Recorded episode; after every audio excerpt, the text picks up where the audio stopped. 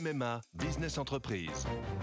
Sandrine, qui dirige une entreprise de conseil, a pris une décision. Oui, cette année, c'est décidé pour ma vie pro et ma vie perso, c'est MMA. Pardon, mais ce ne sont pas les mêmes besoins. Pas les mêmes besoins, mais le même agent MMA qui me connaît bien. Disponible et à 5 minutes de chez moi, je sais que je peux compter sur lui.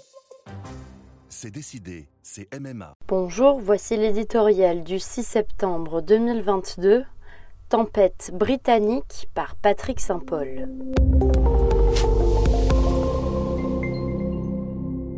La tornade de Boris Johnson est passée, mais l'avis de tempête reste de rigueur en Europe. Poussé dehors par les scandales après trois ans de turbulence, l'ébouriffant Premier ministre britannique tire sa révérence devant la reine ce mardi en Écosse.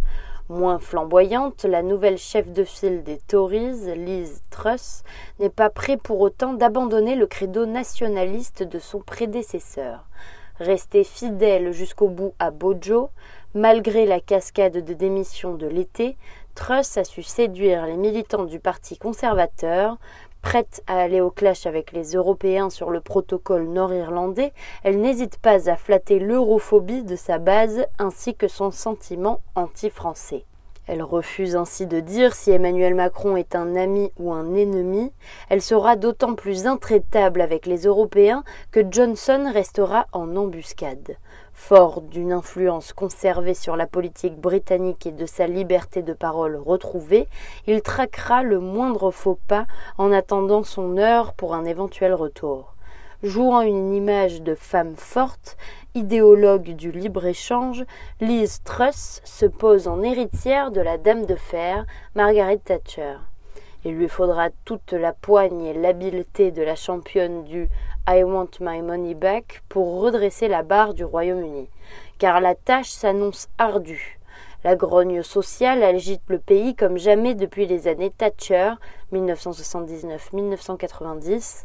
La facture énergétique des Britanniques augmentera de 80% le mois prochain. Les salaires réels sont plus bas qu'en 2007 et la Bank of England prévoit une récession qui doit durer plus d'un an.